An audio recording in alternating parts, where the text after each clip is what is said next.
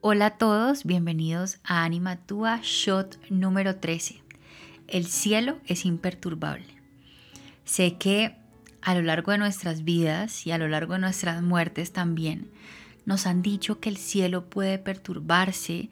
Eh, cuando digo el cielo son nuestros muertos por lo que hacemos nosotros en el presente y en nuestra vida. Nos han dicho que si lloramos los afectamos, que si los tenemos presentes los afectamos, que si los olvidamos los afectamos. Mejor dicho, todo lo que hacemos básicamente afecta al cielo.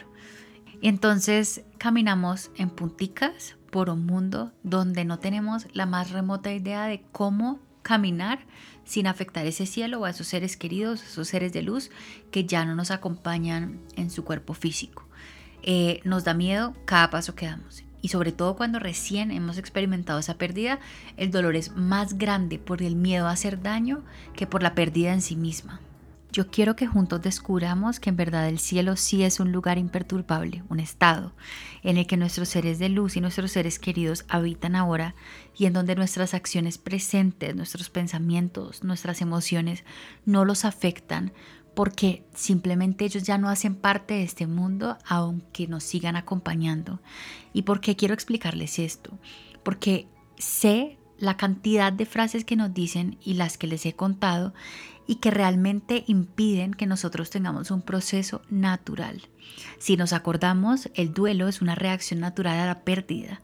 Si fuera antinatural, tal vez ahí podríamos contemplar la posibilidad de que hiciera daño no solamente a nuestros seres queridos, sino a nosotros mismos en el presente y a las personas que nos rodean.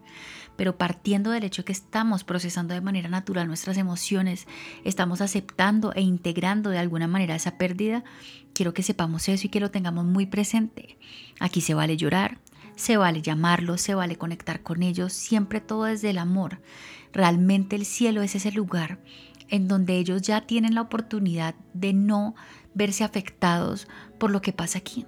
¿Y por qué?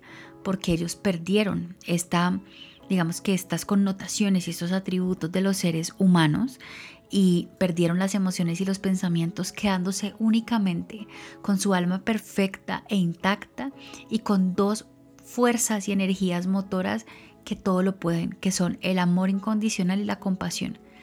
El amor incondicional y la compasión son los ojos con los que ellos nos miran, las manos que nos brindan para caminar con nosotros, los pies que siguen nuestros pasos y nos acompañan. No hay forma de perturbar al cielo. Nosotros estamos aquí en la tierra intentando dar lo mejor de nosotros, aun cuando no es posible, dando lo mejor de nosotros para integrar la pérdida y para continuar con nuestras vidas. El cielo es imperturbable. El cielo nos acompaña. El cielo nos brinda su mano.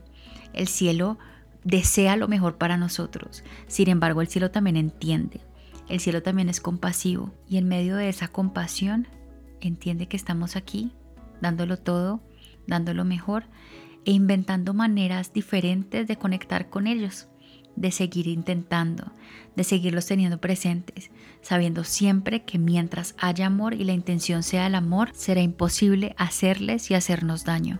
Entonces de ahora en adelante, cada vez que ustedes escuchen una frase como no los llores que los haces daño, no los llames porque entorpece su proceso, no...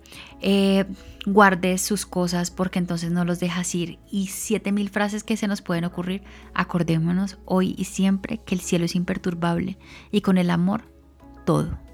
Ya sabemos que no hay imposibles, ya sabemos que todo se puede y a partir de ahora entonces dejamos de caminar en punticas para caminar con certeza, sabiendo que todo lo que hacemos va a tener un impacto positivo sobre nuestro presente y también sobre ese cielo que nos acompaña y que nunca nos abandona.